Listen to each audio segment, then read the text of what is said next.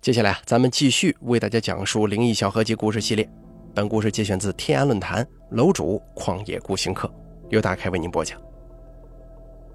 在我们那儿有一座比较高的山，具体名字就不说了，因为在高德地图里可以查得到。这座山比较有名，在我们那儿叫羊破寨。为什么叫羊破寨呢？因为曾经有一伙强人在那里立寨称王。这座山在我们那儿算是比较特别的，山下头十分险要，只有两条小路能够上到山顶，而山顶又地势平坦，有几十亩良田，在山上完全能做到自给自足，所以官兵多次围剿都没能攻克。啊，当然了，没攻克的最主要原因是这伙强人属于侠盗，只抢靠近县城的大户，从来不骚扰附近的村庄。我们那儿有一些胆子比较大的人，到那山上附近砍柴之类的，有时候还被拉去吃饭，酒肉随便吃。山下村庄婚丧嫁娶，山上都会有一份礼金，不过不会派人下山参加宴席。后来我们那儿一位告老还乡的官员想了个办法，购置了一批公山羊，趁月黑风高，先把山围得严严实实的，在羊身上淋满茶油，然后把羊点着。这些羊纷纷往山上窜，一路烧上了山。山上的这伙强人看着一团团火焰往山上跑，以为官军请了天兵天将，顿时斗志全无。官军这才两路杀到山顶，剿灭了这伙山匪。据说破寨那天，官军下令要把土匪灭种杀绝，所以就不管男女老幼了。当时杀死的人都堆在山上的河里。听老人说，我们那河里啊，因此还流了两天的血水呢，所以那个地方被称作杨破寨。从此以后，那里经常是凄风苦雨、鬼哭狼嚎。虽然有几十亩良田，但山下农民都怕担上土匪的罪名啊，没有人敢去种，那地方一下子成了禁地。但凡是这种死人特别多，并且还是枉死之人特别多的地方，总会有一些奇奇怪怪的事情。我们那儿的传说就是，山寨的大王死的时候连说了三句不服，因此啊，经常有人听到山上操练的声音，特别是在雨天的晚上，声音更清楚。官军剿灭土匪之后不久，我们那儿就开始发人瘟，也是老弱病残没事年轻力壮的死得多。我们那就说这是山大王招兵啊，几番祭祀下来都没什么效果。当时人心惶惶，怕我们那儿会死绝。恰好有一个云游的尼姑经过我们那儿，一到之后就说，这个地方阴气很重，正好弘扬佛法。于是他把山间还不十分破坏的房子修葺了一下，做了佛堂。我们那儿的人呢，也是抱着试试看的态度，凑钱把庵堂布置了一番，钱花的也不多，只是像个样而已。这位尼姑应该是个高人呐，当时她年龄也不大的，一个女人独居荒野，免不了被山中的闲汉觊觎啊。有一回，几个光棍子喝了点酒，相邀去调戏她一下。几个人躲在庵堂外的草丛中，一直注视着庵堂里的动静。发现尼姑一直在那打坐，其中有一个等得不耐烦了，就说：“走，咱进去试一下。咱们几个大男人还怕她一个娘们吗？”男人在原始欲望的冲动之下，眼中母猪都赛貂蝉了，何况是一个年龄不大又模样周正的女人。几个人一下子蠢蠢欲动，摩拳擦掌冲了过去。可谁知啊，这尼姑还没等他们进门。呼的一下冲了出来，迎面就是一脚，被踢中的那个人滚了几丈远。几个人一惊，纷纷落荒而逃，只有一个仗着有点力气，借着酒劲儿，随手捡了根木棍狠狠地捅向尼姑。尼姑两脚一夹，木棍被稳稳地夹住，不论那个人怎么拔，拔不出来。那个男人一下觉得不妙啊，撒腿就跑。尼姑拿起棍子在后头猛抽他。这个光棍被打得鼻青脸肿，这才罢休。从那以后，有歪心思的人再也不敢上山了。山下的人对尼姑也是恭恭敬敬的。这个尼姑从来不下山化缘，每次有人上山，都看到她在庵堂里打坐念经。山上有水，可是渴不到，但是她吃什么呢？这个就没人知道了。所以我们那里的人呢，对她更是敬畏。不久之后，他到各家化缘，不要米饭，只要废铁，多少都行。几个月之后，拿着这些铁，在铁匠那里打了三把大刀。这个刀有多重呢？传说一个男人都扛不起来，得两个人抬着，恐怕得有一百六七十斤吧。尼姑把刀运到山上，选了最高的山顶，把三把大刀插在土中，一直磨到刀柄。从那以后，这个人瘟呢，慢慢消除了。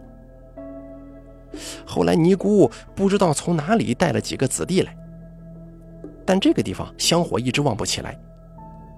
尼姑死了之后，他的弟子就散了。至于尼姑葬在哪儿，至今没人知道。用我们那里的说法，就是有庙或者庵的地方，往往邪气重，建房子是很避讳这些的。尼姑庵散了之后，那个地方就更加荒凉了。也不知道过了多久，才来了父子俩，父亲大概四十来岁，小孩只有六七岁的样子。这个父亲生得极其高大。比我们那儿最高的人还得高出两个头去，我认为应该有两米以上了。以前我们那儿高个子还是挺多的，所以我们那儿称他为长子。啊，长是这个长短的长。这两个人不知道从哪里来，反正说话叽叽喳喳，好像鸟叫似的。他们的职业是放狗咬麂子，现在麂子皮好像不咋值钱了，但以前似乎还挺珍贵的，以此为业，应该能混个温饱。放狗咬麂子，现在没有了。听人说，就是一群狗往山上一放，狗把麂子咬死，然后狗的主人把麂子拿来剥皮，皮卖了，肉作为人跟狗的粮食。这个看起来简单，但是有个前提，会训狗。这个工作在我看来挺难啊。一个是狗在山上速度很快，人肯定跟不上。它把麂子咬死之后，能把麂子拖回来。第二，以前的狗似乎永远也吃不饱，要让它不会在饥饿的驱使之下老老实实的不撕咬猎物，这很难。第三，麂皮要保持完整，如何让猎狗在追捕的时候专咬麂子的头部或者脖子部分呢？这父子俩落脚在山上，从不与我们那里的人打交道，麂子皮应该也不是卖在本地，因为有人看到肠子堆得很高的麂子皮。收获应该是颇丰的。用土铳猎捕麂子，终究还是有运气的成分在里头。放狗咬麂子，往往收获很大。一座小山经过这么一放，麂子往往被赶尽杀绝了。当然了，以前山区这动物繁殖的很快，父子俩的捕猎，就大区域来说影响不是很大。想想这父子俩在山上日子苦，很多人希望帮他们一把，或送点饭、送点米给他们。但是肠子似乎对我们那里的人很有戒心呢。人们往他的住处去，他总觉得是去害他。可能这个人以前吃过亏。他的那些狗跟我们本地的狗不一样，高脚、竖耳朵，浑身看起来瘦骨嶙峋，性格非常狂躁。呲起牙来，仿佛要把人撕碎似的，非常恐怖。据有些人讲，那些狗应该是被喂过许多夭折的小孩子的尸体，因此两眼泛红，浑身散发着邪气，让人看了心寒。于是没有人跟这父子俩接触过。就这样相安无事过了两年多，大家都习惯了附近住着两个从不跟大家接触的陌生人。但是突然有一天晚上，肠子很匆忙地跑下山，焦急地跑到几户人家敲门，然后叽叽喳喳地对着人大叫。不过没有人能听得懂他说什么，但可以看得出他很着急。有个妇女一时反应过来了，以前都是这个肠子儿子跟狗在一块儿，今天小孩没来，狗也没来，肯定是他的儿子不见了。大家纷纷猜测，这小孩啊，应该是在山上待久了。跑下山来，跟村里的某家小孩在一起玩，忘记回家了。于是纷纷发动，全村子找了个遍，最终没有找到。现在正是秋雨时节啊，这个肠子披着蓑衣，戴着斗笠，腋下还夹了一把黑布伞。因为找到儿子之后，儿子可以撑伞嘛，就没日没夜的在村中跟附近的山上呼唤。秋夜细雨冷风，肠子的叫唤声可谓是异常凄惨。我们那里的人想去劝劝他，可无奈语言不通，也没有办法。有一天早上，一个上县城的人发现肠子已经倒闭在村口的路上，腋下还紧紧地夹着那把黑布伞。围观的人不论男女，都因他的可怜而流下同情的眼泪。因为没有人知道肠子的来历，我们那里的人用木板钉了个木盒，全当做棺材，把他埋在他住所的旁边。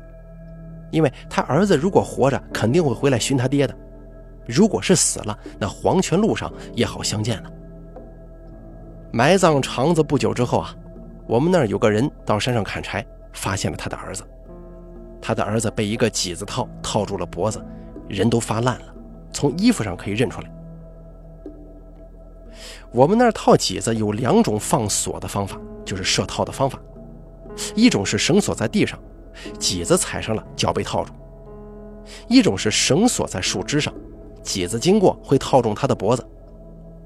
这两种放锁的方法都带有邪教性质，都有咒语在上头，但第二种更厉害，也就更邪。据传说，这种套下下去，只要念了咒语，是必定会见血的。本来这第二种方法对人类是没啥威胁的，起子最大也就三四十斤，比狗大不了多少，脖子也不长，所以这个锁套设的也不高。那肠子的儿子为什么会被这个套给套住？大家就推断，应该是这个小孩啊，弯着腰在树丛当中找什么，正好撞上了。设套的这个人是我们邻村的，套上东西之后他会有感觉。据他说，那天下午他突然感到心惊肉跳、惶恐不安，又没法解释，所以心中有不好的预感，正打算上山毁了那个锁套。可也就这么巧，他的一个亲戚来报丧，他就没时间上山了。令人不解的是，套住这个小孩的地方离肠子父子定居的地方有十几里路远。这个小孩跟父亲形影不离，他怎么会独自跑这么远的路呢？不过有人说，是他爹肠子放狗咬麂子，杀生太多，他儿子被鬼魂引诱到那儿，借麂子锁给他吊死了。中国有句俗话：“不到黄河不死心。”在我们那儿，这个解释就有点恐怖了。我们认为啊，人死之后，开始并不知道自己已经死去。会受着某种指引，一直往北走，走到黄河，必定会到里头去洗澡，而这个时候身上的肉会一块一块往下掉，而这个时候人才知道自己已经死了，才会去投胎轮回。据说没有受到指引的，生前未竟之事太刻骨铭心的，往往不会下河，因此世间就有了孤魂野鬼。肠子应该是太自责，或者是太想找到儿子吧。可能一直没有轮回。我们那儿好几个人看到肠子，他的鬼魂在我们村中徘徊。有一回是有个人住在市里，一天在老家打牌打到夜里两点多，执意要开车回城，也就是四十来分钟的路程吧。这个人呢很老成，很稳重，车开的也很慢。到了村口的时候啊，迎面看到一个人朝他走了过来，他让了一下就过去了。但是回头一想，吓得连方向盘都握不住了。他开的是 SUV，车身比较高。为什么迎面走来的人，他只看到他肩膀上的蓑衣，而看不到他的脸呢？那天也没下雨，这个人为什么穿着蓑衣，这腋下还夹着一把伞呢？到底是为什么？现在这个年月还有人穿蓑衣呀？这么一联想。不禁胆战心惊，赶忙打开音响，双闪，一路长按喇叭，狂奔到城里。还有一次，也是我们村的一个人，夜里一点多钟回城。这个人呢比较鲁莽，开车速度极快，反正坐他的车，我不敢坐副驾驶。他出我们村，在一个长坡加转弯的地方。天这么晚了，他仗着技术好，基本没减速。快到转弯的地方，突然看到一个披着蓑衣、夹着伞的人就在车前了。按他的说法是，那天他开了远光，没道理看不到前头有人呢。那个人突然冒出来了，当时心中一慌，一脚刹车踩到了底，车子吱吱作响。这会儿他脑海当中一片茫然，还不确定是不是撞到了人。只听当砰两声，一辆上坡的昌河从他的车边飞了过去，先是反光镜被刮掉，然后车尾又被狠狠地撞了一下，受损比较严重。回村的人上坡以为没人，车速也非常快嘛。要不是回城的人看到这么一个人踩刹车踩到了底，两辆车必定正面相撞。两个人都吓得冒了冷汗呢，许久才下车。而回城的人呢，也顾不得车了，赶忙招呼，因为都是熟人嘛。哎呀，不得了了，你快来帮忙，看我撞到人没有？两个人仔细检查了一下车头，没发现什么异常，又仔细查看四周的草丛，没发现有人滚过的地方。回城的那个人呢，长长的松了口气，就说：“哎呦，今天多亏神仙保佑啊！”说完，赶忙启动车辆回城去了。第二天一早，买了一担草纸，带了有经验的老人在出事的地方烧了，算是酬谢。从那以后，他再也不敢开快车了，也不敢三更半夜独自回城。而我这个人呢，注定做农民，在城里待不住，一有空闲就回老家玩，也经常是夜里两三点钟回家。以前没听过这个事儿，没觉得有啥害怕的，毕竟路非常熟嘛。而在去年十月份听说了肠子的故事之后啊，有几次回家，心里还真的有点凉意。后来我想通了，这肠子也没啥恶意，似乎也没什么值得怕的。有几次我甚至想会会他。我这个人呢，湖北话、安徽话、湖南话、浙江话都接触过，说不定我能听懂肠子的悲凉诉说呢。当然了，这也是叶公好龙，真见了恐怕就另当别论了。可谓造化弄人，皆是各自因果，只能长吁短叹。肠子儿子的死，多少有些意外。但是如今世界上，居然有偷小孩的人贩子。你试想，这些人难道真的是禽兽，不懂丝毫的父母之爱吗？写到此处，真希望能有某种机缘，肠子父子俩能够团聚啊！好了，咱们本期故事就说到这儿了，感谢您的收听。本故事节选自天安论坛楼主旷野孤行客，由大凯为您播讲。